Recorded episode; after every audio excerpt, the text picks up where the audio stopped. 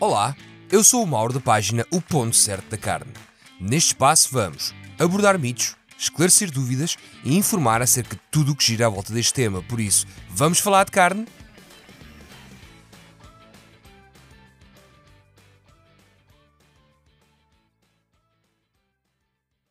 Olá a todos e bem-vindos a mais um episódio do Vamos Falar de Carne. Quem me acompanha nas redes sociais já deve ter reparado que no final de abril embarquei em direção ao Texas para uma expedição de barbecue naquela que, para mim, era uma das viagens de sonho, certamente de todos aqueles que gostam de churrasco. Não posso deixar de agradecer aos meus companheiros desta viagem, o Nuno, Vasco, o Lobo, o Filipe e de uma forma muito especial ao Tiago, que é o português mais texano que conheço, e que muitos de vocês muito provavelmente conhecem na página do Facebook O Churrasco da Vida. Agradecê-lo pela excelente organização e por nos ter guiado de tal forma que nos fez sentir absolutamente em casa. Se ainda não conhecem a página do Tiago, passem por lá, pois todas as semanas ele tem um vídeo novo com conteúdo perfeito para todos os amantes de churrasco. Por isso, feitas as apresentações, vamos à viagem? Então, bora lá! Uh, neste primeiro dia, embarcámos em direção a Dallas com escala em Filadélfia.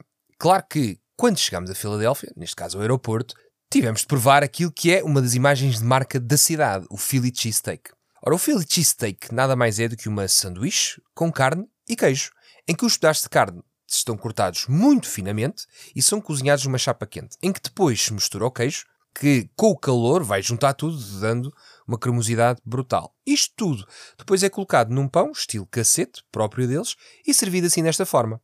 Um ingrediente que é opcional e que para mim combina de uma forma perfeita é a cebola. Aqui, fazendo da mesma forma, juntando tanto ao queijo e à carne que estão na chapa. Uma curiosidade foi ver que, em pleno aeroporto, havia imensos restaurantes com grelhas que trabalhavam a carvão e a lenha. E foi precisamente num destes que pedimos o nosso takeaway para a viagem. E claro, com o extra de cebola. Depois de termos despachado o Philly Cheesesteak e termos chegado a Dallas, uma viagem de sensivelmente 3 horas e meia, aproveitámos para visitar o Titan Sports Bar and Grill, onde podemos beber uma cerveja local e picar qualquer coisinha antes da viagem até Austin. Para quem não sabe, tight ends é uma posição ofensiva no futebol americano, por isso é um nome super apropriado para um sports bar. Dirigimos então a, a caminho de Austin e a meio do caminho paramos naquela que é uma das maiores estações de serviço do mundo, da marca Bucky Ease. Esta em questão não era a maior do mundo, pois só tinha 112 postos de abastecimento de combustível e 60 para carros elétricos. E sim, ouviram bem, 112 postos de abastecimento. Sendo que a maior estação de abastecimento é da mesma marca e tem 120 postos de abastecimento, ou seja, mais 8 do que esta. E só comprova aquilo que se ouve muitas vezes dizer, que é Everything is bigger in Texas. Em termos de loja, esta loja funciona 24 horas por dia, 365 dias por ano e foi difícil não encontrar nada nesta loja, pois eles vendem praticamente de tudo. À porta tinham vários smokers, tinham vários grelhadores, no interior tinha uma área de refeições, roupas, rubs, material de churrasco e tinha uma parede com um expositor enorme com beef jerky. Para quem não conhece, é uma espécie de uh, carne seca. Mas enfim, já dá para terem uma ideia da enormidade que isto é. Mas não deu para gastar muito mais tempo e tivemos, fizer novamente à estrada em que chegámos a Austin já de madrugada, mas cheios de vontade para aquilo que viria agora nos dias a seguir. Vamos então começar o segundo dia, em que neste segundo dia começamos a nossa viagem com uma pequena paragem no Best Buy e no Walmart. O Walmart é a maior cadeia de supermercados dos Estados Unidos e, atualmente, o maior retalhista do mundo. Mas no que diz respeito à carne, e daqui era o principal interesse em ter parado na, no Walmart, e que falo de uma forma muito geral, tem uma oferta mais simples que a que nós temos em Portugal, com cerca de dois ou três cortes preparados em bifes e os restantes em peças grandes, muito virados para a defumação, que como são exemplos o brisket e o Boston Butt.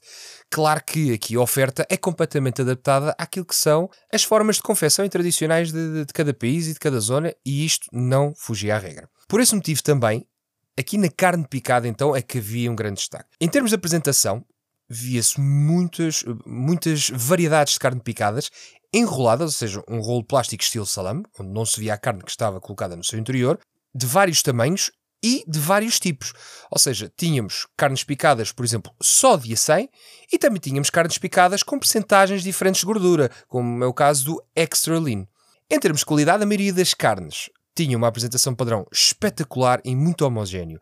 Mas isto também porque, no que diz respeito à produção, um controle muito grande na parte da genética, na parte do maneio e na parte dos protocolos alimentares, que faz com que o tipo de animais utilizado para a produção de carne seja muito semelhante, que resulta posteriormente em carcaças muito padronizadas que originam, também elas, peças de carne muito idênticas entre si.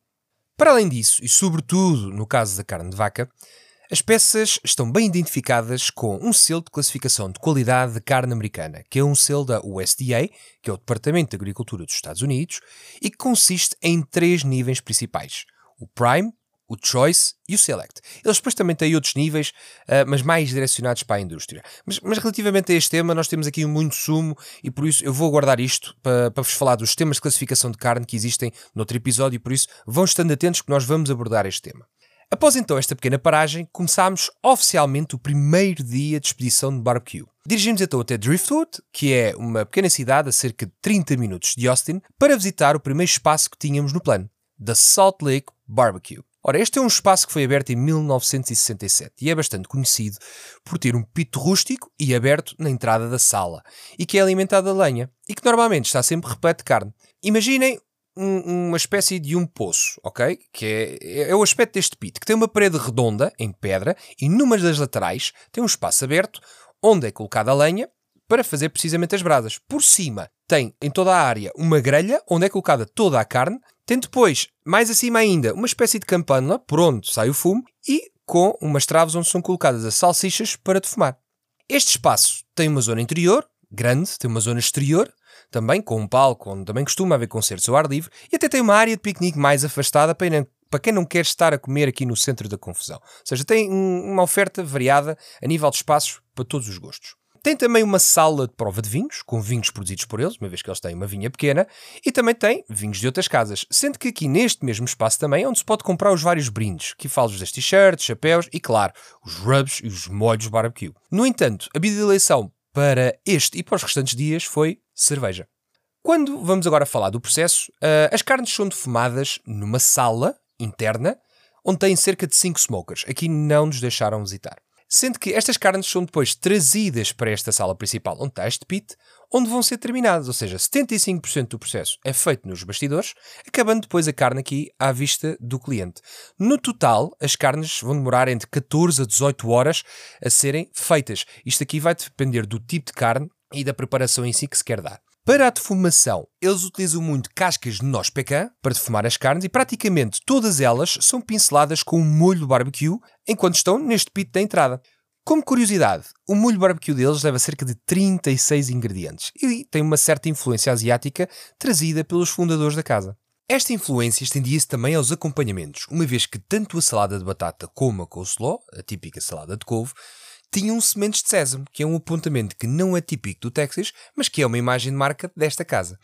Em termos de oferta de carnes, aquilo que eles tinham era uma costela de bisonte, sim, ouviram bem, bisonte, tinham costela de bovino, as típicas beef ribs, tinham o peito de bovino, o famoso brisket, tinham costela de porco, neste caso eram spare ribs. Existem algumas diferenças aqui entre costelas e depois podemos falar nisso noutro episódio para esclarecermos essa questão. Tínhamos também porco desfiado, conhecido pulled pork. Havia também peito peru, metades de frango, salsichas mistas, neste caso carne de vinho e suíno, e era só. Para a nossa prova, aquilo que nós selecionámos foram as costelas, tanto de porco como de bisonte. Pedimos também o pulled pork, o peito peru, as salsichas e, claro, tivemos de pedir o brisket. A nível de apreciação, as ribs, eh, as costelas neste caso, foram as mais apreciadas. As salsichas também tinham um toque fumado espetacular. E os restantes cortes, de uma forma geral, estavam bons, mas um pouco secos. Isto em parte pela forma como eram terminadas no tal pit tradicional, mas também pela ausência de um pouco de molho que iria ajudar a dar aqui um pouco de umidade à carne. Mas como ponto de partida foi sem dúvida um ótimo começo. Terminada aqui a nossa primeira prova, metemos então de seguida à estrada e fizemos uma ligeira passagem aqui no Twisted Brewing Company, onde pudemos fazer uma degustação de seis tipos de cervejas diferentes. E isto foi um ponto de passagem para um outro ponto de paragem obrigatório, a loja Barbecue Outfitters. Aqui é uma loja inteiramente dedicada a barbecue e fomos super bem atendidos pelo Derek, que é uma pessoa completamente apaixonada por churrasco, uh, tendo inclusivamente uma equipa de competição de barbecue com cerca de 11 elementos que competem em circuitos regionais e nacionais de uma forma bastante regular. Esta, nesta loja eles trabalham diversas marcas de equipamentos. Nós vimos smokers e grelhadores tudo e mais alguma coisa que possam imaginar. E tinha também uma forte componente de venda de rubs, molhos barbecues e também vários utensílios, sejam elas as grill grates, como uns próprios um, barbecue blankets, para manter a carne quente depois de retirar dos smokers, por exemplo. E tinham também lenhas e carvão de produtores locais. Ou seja, isto foi um apontamento até bastante interessante. Bom, mas no meio disto tudo tivemos de ir embora, porque já não tínhamos malas que chegassem para trazer mais coisas da loja e também porque no dia a seguir tínhamos de levantar bastante cedo para irmos para o próximo ponto obrigatório desta viagem. Para este terceiro dia estava reservada aquela que era uma das maiores expectativas da visita. E estou-vos a falar do Franklin Barbecue em Austin. Ora, para comer no Franklin's eu consegui ter uma escolha razoável antes que as carnes terminem, e sim, porque eles fazem uma determinada quantidade de carnes por dia e quando terminar, terminou, não há mais. Por isso, take what you get. Temos de ir relativamente cedo para esperar na fila. Por isso, passámos lá no dia antes para sentir que o pulso à coisa e perceber qual é era a afluência que estavam a ter. E decidimos começar a nossa jornada às 8h30 à porta. Sim, porque abria às 11 Resta dizer que quando lá chegámos já havia algumas pessoas na fila, mas nada que fizesse terminar a carne. Aqui já estávamos chaves. Por isso, só nos restava esperar até a hora de abertura, para depois, entretanto, podermos escolher aquilo que bem quiséssemos. Ora, no exterior existiam cadeiras para a malta se sentar, optativo para quem quisesse, mas sem dúvida que é muito mais confortável. E perto da hora de abrir, vem alguém da equipa falar com quem está na fila para ouvir os pedidos, para poder aconselhar, quer para quando chegarmos lá dentro, o processo seja muito mais rápido. Isto também faz com que eles percebam até que parte da fila é que há carnes que terminam e também como toda a comida é vendida ao peso para tentar ajudar a fazer as melhores opções. Como belos tugas que somos, tivemos de levar farnel, não é? E neste caso vamos um farnel à americana. Consistia basicamente em cerveja e beef jerky, que eu já vos falei anteriormente, que é carne seca de bovino. Ora, isto sempre ajudou a matar ali um bocadinho, o ratinho durante o tempo de espera, mas ao mesmo tempo também queríamos deixar a, a, apetite suficiente para podermos provar tudo aquilo que nós pudéssemos. E às 11 em ponto, lá veio o Aaron Franklin, o dono do estabelecimento à porta, e estão abertas as hostilidades. Até chegarmos ao balcão ainda demora um pouco. Temos de deixar a fila toda passar e quando lá chegamos perguntam-nos precisamente que carnes e que quantidades é que queremos. Nós damos o nosso pedido e, enquanto estamos a ser atendidos, aproveitamos também para fazer algumas perguntas a quem está a servir atrás do balcão. No que diz respeito aqui a este processo, as carnes são mantidas todas a uma temperatura constante e em fornos próprios para isso e devidamente protegidas, ou seja, o peito bovino, ou seja, o brisket, está embrulhado ainda em butcher paper e só é desembrulhado à frente do, do cliente. A costela de porco está embrulhada em papel de alumínio e também ela só é desembrulhada à frente do cliente. O peito de peru está num recipiente com manteiga clarificada e os acompanhamentos, também eles, estão todos em recipientes próprios para se manter à temperatura correta. Aqui um outro pormenor que, eh, quanto a mim, também faz a diferença, que é todas as carnes, quando estão a ser cortadas e servidas, são novamente umedecidas. Ou seja, o pulled pork, quando está a ser servido antes de ir para o tabuleiro, leva um pouco de molhinho barbecue, as fatias de peru, quando são cortadas, são imersas novamente na manteiga clarificada e colocadas no tabuleiro. E as pork ribs já têm o molho no embrulho, o brisket já tem suculência que basta. Resta dizer que depois de fatiado e pesado, todas as carnes são colocadas no mesmo tabuleiro. Em termos de escolhas, nesta prova, o que selecionámos foi o brisket, as pork ribs, o pulled pork, o peito peru, a salsicha regular, aqui é uma salsicha mista com carne de porco e carne de bovino, e a salsicha especial, que levava as mesmas carnes e tinha adicional queijo cheddar e ralapenho. De acompanhamento, levámos uma potato salad, uns pinto beans, mas que tinham brisket desfiado, ou seja, era o aproveitamento de algumas partes que iam retirando, que depois desfiavam e colocavam juntamente com, com o feijão. Selecionámos também coleslaw, pão de forma, ralapenhos e pickles. Ah, e um outro pormenor. Desta vez também escolhemos sobremesas. Sendo que, das quatro que eles tinham disponíveis, que naquele dia eram Bourbon Banana, Ruby Dang, Key Lime e Texas Pecan. Escolhemos as duas últimas e posso dizer que a tarte de pecan era qualquer coisa de extraordinário. Bom, mas nesta altura, vocês, para além de já estarem com fome, devem estar a perguntar: mas afinal, vocês gostaram ou não? Vale a pena todo aquele hype que, que se ouve falar à volta do Franklin? De uma forma geral, posso dizer que eu não, eu não, tenho palavras para descrever a experiência que foi, porque é inesquecível. A parte da, da, da, espera na fila, a parte da escolha das carnes, a parte do processo, tudo isso faz parte da, da experiência. E nas carnes em si, sem dúvida que foi o mais consistente. O brisket vale mesmo, mesmo muito a pena. E também, mas não nos prezem as salsichas, porque, por exemplo, a de cheddar e a ralapanho também era fantástica.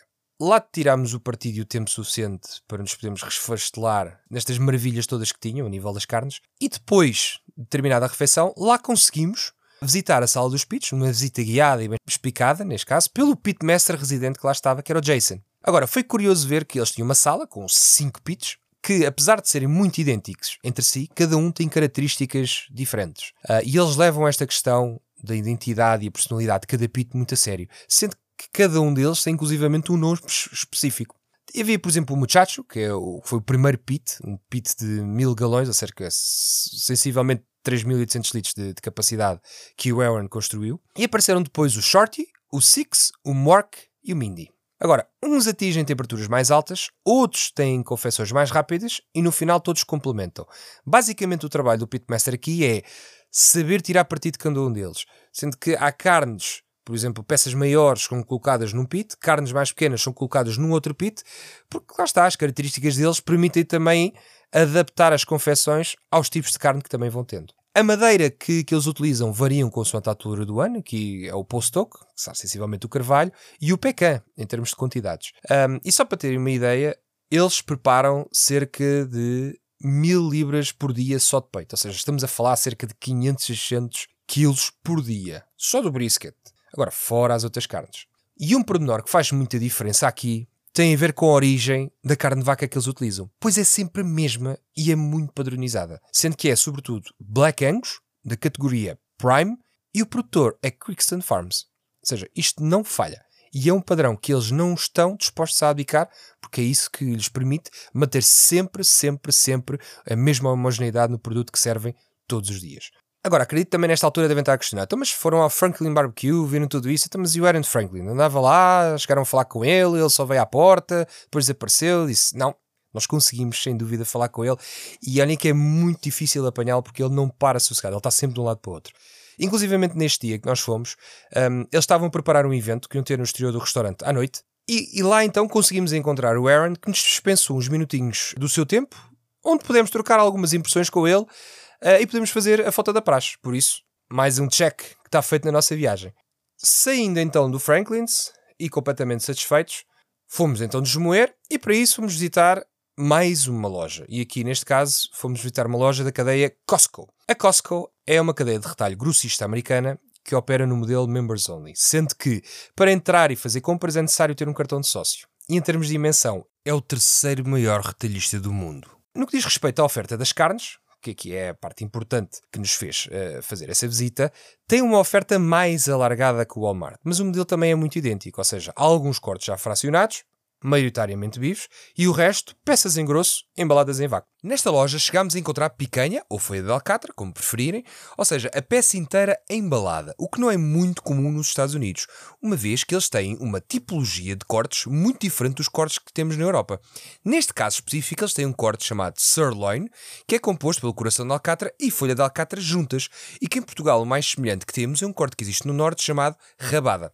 Quero também desde já esclarecer que este corte, o sirloin, pode levantar algumas dúvidas, porque enquanto na restauração é utilizado para identificar a vazia, no talho é composto pelas peças que vos falei anteriormente. Por isso, se andarem por cá, tenham atenção a este pormenor. Vista então toda a loja da Costco, saímos e com tanta carne que nós vimos, epá, de repente apareceu-nos mais um ratinho e nós não quisemos deixar fugir essa oportunidade e dirigimos então para o Cosmic Café in Beer Garden, aqui para visitar mais um ponto e que está inclusivamente na, na, na top 50 de, de, barbecue joints da Texas Month, ou seja, uma revista de referência no Texas e que faz este apanhado dos melhores uh, joints de barbecue que está todos os anos.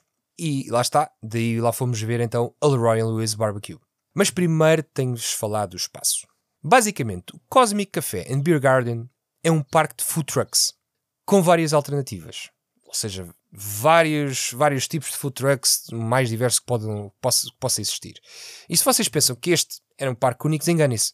Este tipo de parques é bastante comum uh, e podem ver diversos espalhados por Austin, com diversos tipos de, de food trucks e várias mesas espalhadas, que é mesmo estilo piquenique, onde cada um pega o que quer, em que sítio for, e juntam-se todos à mesa a comer. Esta é, é, é, a base. Mas o nosso destino em questão tem o slogan New School Barbecue Old School Service. Ora, este é um conceito que partiu da criatividade dos donos, o Ivan Leroy e o Sawyer Lewis, que depois de vários anos de experiência em várias outras casas conceituadas de barbecue, quiseram então explorar cortes novos que ninguém trabalhava, bem como trazer a defumação para os vegetais, neste caso vice-versa, mas vocês entendem a, aqui a ideia, não é? O espaço deles, o Leroy Lewis Barbecue, consiste basicamente numa food truck, em que eles fazem todo o serviço de atendimento ao cliente, e no outro lado, onde tem um smoker tradicional de 500 galões, cerca de 1900 litros de, de capacidade, e uma box, que basicamente é uma caixa de ferro com uma tampa e com uma chaminé, em que as brasas estão por baixo e por cima tem uma grelha,